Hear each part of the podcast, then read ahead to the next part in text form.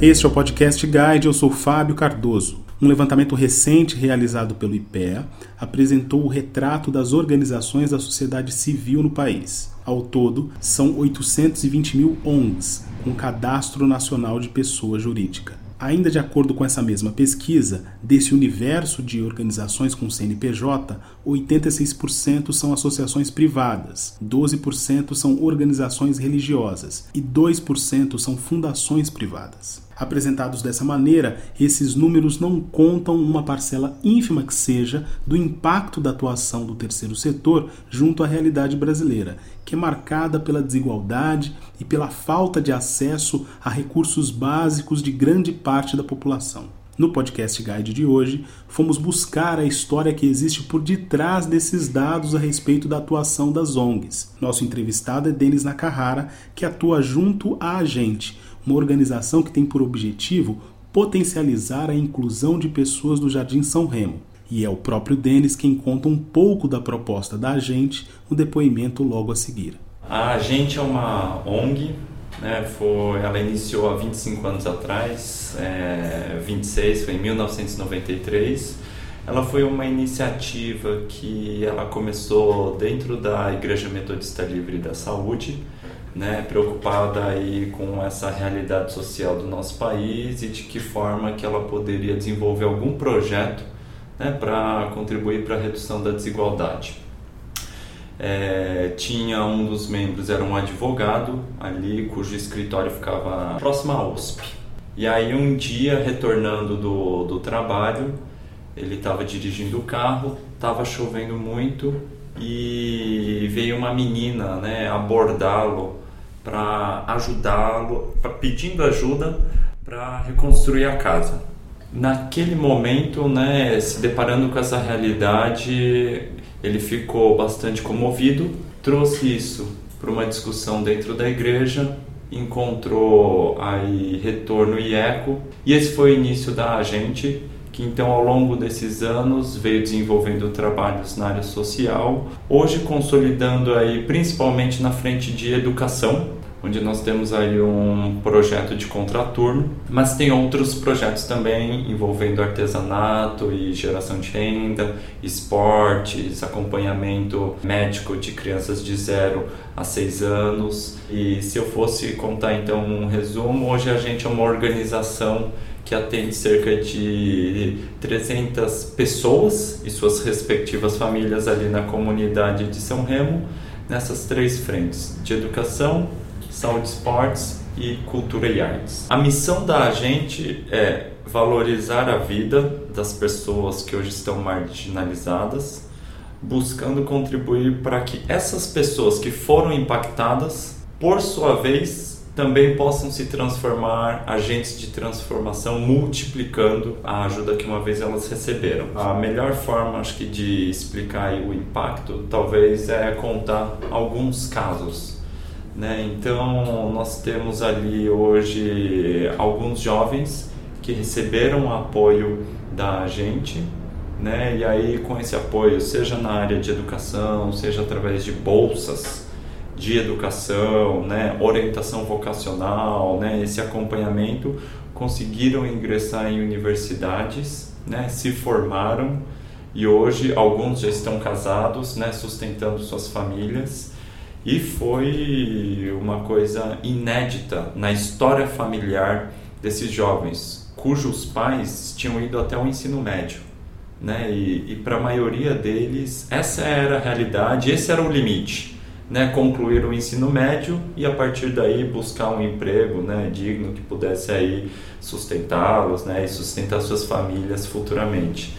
E através desse apoio da gente, hoje esses jovens né, conseguiram empregos né, com mais qualificação, com nível de renda maior, realmente buscando né, quebrar esse ciclo vicioso e o bacana é que um desses jovens, ele se chama Albert, hoje ele é vice-presidente da agente. Então ele é um jovem, continua morando ali na comunidade de São Remo, né? ele cursou jornalismo e hoje ele faz parte da diretoria da agente como vice-presidente. Então é muito bacana ver esse ciclo fechando exatamente a missão da gente, que busca ajudar pessoas naquela comunidade, empoderá-las, capacitá-las, incluí-las né, na sociedade, mas visando que essas pessoas depois possam multiplicar e também se tornar agentes de transformação. E acho que o Albert ilustra de uma forma muito legal é, esse nosso impacto que a gente causou e quer continuar causando ali na comunidade. O ponto que me interessou aqui, no entanto, não tem a ver somente com a história da agente. É claro que as iniciativas do terceiro setor são mais do que relevantes para mitigar o desajuste social que existe num país como o Brasil. Mas o que faz com que a história da ONG Agente seja ainda mais singular é o fato de que essa organização passou por alguns momentos difíceis para manter as contas em dia. Sim, pode acontecer com todo mundo, até mesmo com as organizações não governamentais, e especialmente no momento em que o Brasil viveu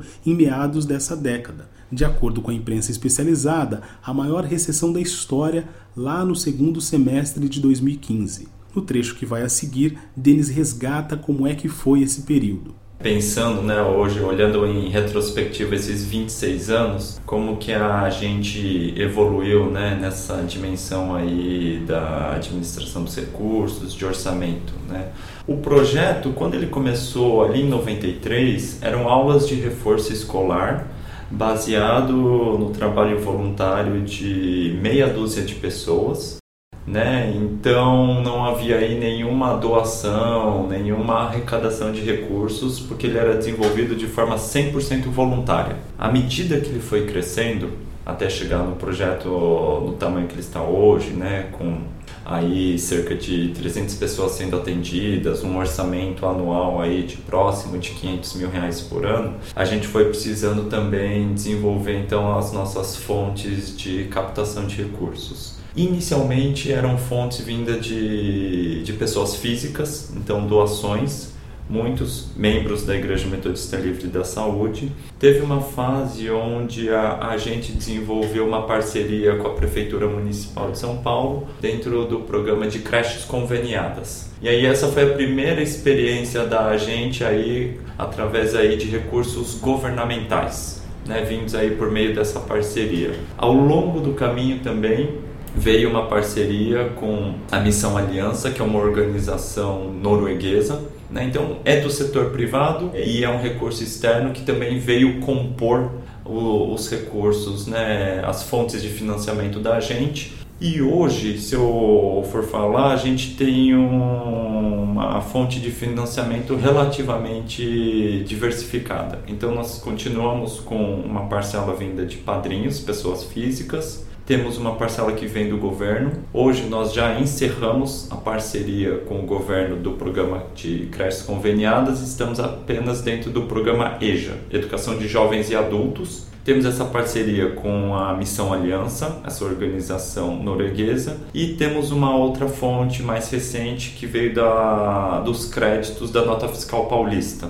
Houve a necessidade, portanto, de se adaptar para que a captação de recursos não prejudicasse as contas da ONG. Foi um momento bastante complicado. Denis compartilha conosco a estratégia que foi desenhada para enfrentar esse período. O que aconteceu é que havia aí talvez meia dúzia, uma dúzia de pessoas que estavam bastante ligadas a gente, que estavam fazendo a doação do, dos seus recursos. E aí teve uma mudança nos critérios né, de como esse, esse programa de nota fiscal paulista funcionaria. Não me explica como, porque aí é, é uma caixa preta. Mas fato é que a gente viu alguns picos de doação, de créditos vindos da nota fiscal paulista dessa uma dúzia de pessoas. Quando a gente começou a fazer a conta e ver o tamanho do potencial que aquilo podia chegar, a gente viu que fazia todo sentido né, para a gente aumentar a comunicação, principalmente com seus padrinhos, né, ali a base de doadores, para que eles passassem também a fazer a, a doação desses créditos. E, e, os resultados têm sido super expressivos, isso tem gerado um superávit para a gente aí relevante. Dada a incerteza que a gente tem em relação à continuidade né, desse programa, da nota fiscal paulista pelo governo estadual, é, não é algo que a gente coloca no nosso planejamento financeiro de longo prazo. Mas enquanto esse programa existe, a gente está aproveitando, queremos maximizar ao máximo. A gente acha que é uma proposta muito construtiva, porque para a, a gente acaba sendo uma fonte relevante de recursos. E para os doadores da nota fiscal paulista, o custo é praticamente zero. Na verdade, é um pequeno dinheiro que ele deixa de ganhar. Né? Então, não é que ele bota efetivamente a mão no bolso. Então, acaba sendo ganha-ganha. Isso tem permitido a gente agora fazer um planejamento de alguns investimentos na reforma do prédio, no redesenho de alguns programas, que pode aumentar bastante a qualidade do nosso atendimento, melhorar o espaço físico, e a gente está bastante animado com essa possibilidade que surgiu por conta dessa nota fiscal paulista. Isso aconteceu, é, a gente começou a perceber esses picos de recursos vindos da nota fiscal paulista no segundo semestre de 2017. E naquele ano, ano de 2017, a, a gente estava caminhando já com um déficit mensal, uma queima de caixa.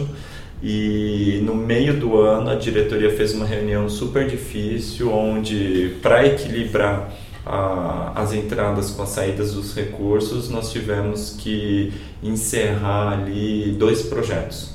O A Gente Joga, que são aulas de futebol, e também o, o Voz da Gente, que eram aulas de música, violão e canto, a fim de equalizar a entrada com a, a saída de caixa. E nós tomamos essa medida em, no meio do ano, seguimos assim ao longo do segundo semestre, mas ao mesmo tempo, quando a gente viu é, essa oportunidade da nota fiscal paulista, intensificamos nossas atividades de comunicação. Aquilo lá teve um resultado, aumentou o número de doadores de nota fiscal paulista, aquilo aumentou a entrada e aí a partir de 2018, ano passado, a gente já pôde retomar esses dois projetos, porque aí o caixa foi suficiente para cobrir 100% né, dos projetos desenvolvidos pela gente. Toda essa experiência relacionada à crise econômica que o Brasil atravessou trouxe uma lição bastante importante para a ONG e a gente. Ouçam só o que o Denis falou a esse respeito. A gente pega a doação dos padrinhos né, de pessoas físicas, de alguma forma está conectado com o momento econômico do país. Né? Então a gente sentiu ali uma redução das doações durante esses últimos anos, quando o Brasil passou por uma crise econômica mais apertada. As doações vindas da prefeitura, elas, uma vez que a parceria ela é estabelecida, ela funciona de uma forma relativamente bem. Mas muitas vezes tem atraso nos repasses, o nível de prestação de contas envolve uma burocracia e um custo para conseguir esses recursos relativamente alto, né? Então também tem suas particularidades, né? A Missão Aliança, essa organização privada norueguesa, ela tem uma outra dinâmica que segue o orçamento dessa organização norueguesa, que atua em todo o mundo e muitas vezes eles decidem focar os esforços em outras regiões, na África, no Sudeste Asiático, e aí o orçamento do Brasil encolhe e a contribuição deles também encolhe. E tem a nota fiscal paulista, que tem sido aí uma fonte importante mais recentemente, nos últimos dois anos, mas depende aí de um programa governamental né, do Estado que pode mudar da noite para o dia.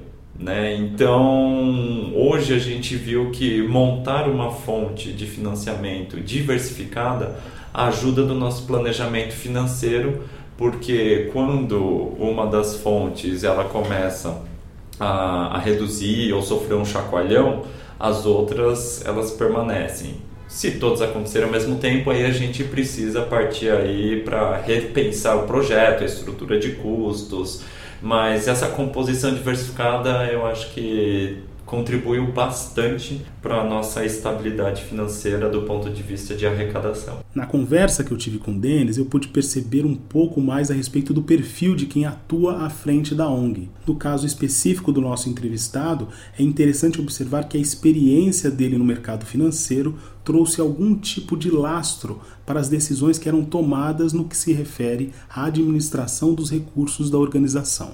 Apesar da agente ou qualquer organização do terceiro setor né, não ter fins lucrativos, eu acho que a, a, boa gestão, uma série de práticas vindas né, do setor privado, né, uma série de ferramentas é, estratégias, eles trazem muito valor para a gestão do dia a dia né, da, das ONGs. E aí, falando especificamente da agente, né, poder trazer todo esse ferramental de orçamento, acompanhar realizado versus orçado, projetar o fluxo de caixa, avaliar os investimentos, onde que faz mais sentido alocar o recurso visando a maximização do impacto social que a gente quer ter.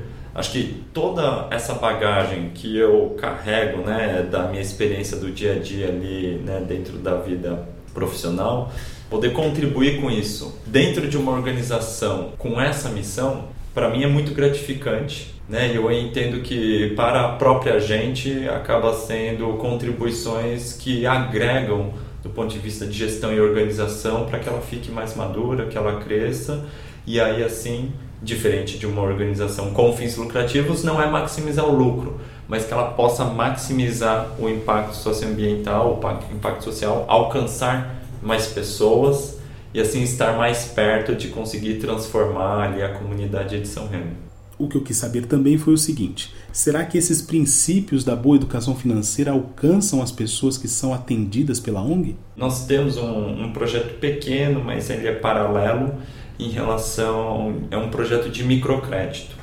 Um projeto bem pequeno, mas teve uma doação que veio de um padrinho que ele falou: Olha, eu estou doando esse dinheiro eu gostaria especificamente que ele fosse utilizado para empréstimos ali na comunidade. Não vou querer esse dinheiro de volta, mas não é simplesmente para gastá-lo com compra ou pagamento de algum serviço. É para girar essa carteira de microcrédito. E foi um projeto que hoje o capital inicial já multiplicou por três, ele já rodou três vezes, ele tem sido super bacana esse projeto de microcrédito e acho que ali a, a partir desse projeto eu consigo ter um pouco mais de sensibilidade sobre a educação financeira é, ali da comunidade. Olha, eu acho que tem, tem dois casos, viu, Fábio? E aí acho que é bem interessante. O primeiro caso é muitas vezes essas pessoas elas são elas não são bancarizadas. Então quando elas precisam recorrer ao crédito muitas vezes elas vão com amigos famílias em alguns casos agiota. De qualquer forma é um crédito muito caro. Teve algumas pessoas que nesse projeto do microcrédito eles pegaram o dinheiro do microcrédito para quitar as outras dívidas caras que eles tinham. E aí tem um perfil que eu presumo que já tem uma noção de educação financeira mais madura ele trocou dívida cara por dívida barata e eu achei isso super bacana o uso do microcrédito para diminuir né, o custo do empréstimo dessas famílias. Mas já teve um outro exemplo que é exatamente o oposto. Eram pessoas que tinham dívida com microcrédito e dívida com cartão de crédito. E eu ouvi de é, determinada pessoa que ela falava: esse projeto do microcrédito é uma benção na minha vida. Então eu não vou atrasar o pagamento do microcrédito de forma alguma se for para atrasar o pagamento da parcela do microcrédito ou da parcela do cartão de crédito, eu atraso a parcela do cartão de crédito, mas não do microcrédito. E aí eu lembro até de comentar, agradeço né, o comprometimento em quitar, né, é, em amortizar a, a sua dívida, mas do ponto de vista de educação financeira, o custo do cartão de crédito, os juros é bem mais alto que o do microcrédito. Então, quita e amortiza as parcelas do cartão de crédito e o do microcrédito você rola e você vai refinanciando lá na frente, porque o nosso custo é muito mais barato. Mas para a pessoa aí até entrava, acho que numa questão não só de educação financeira, mas também aí acho que de compromisso pessoal, né, com, com o projeto, ela falava: "Não, eu não posso atrasar o microcrédito, se for para deixar eu deixo de pagar o cartão de crédito". O que aí por trás, aí eu presumo, é o nível de educação financeira é, ainda não está tão maduro. Né?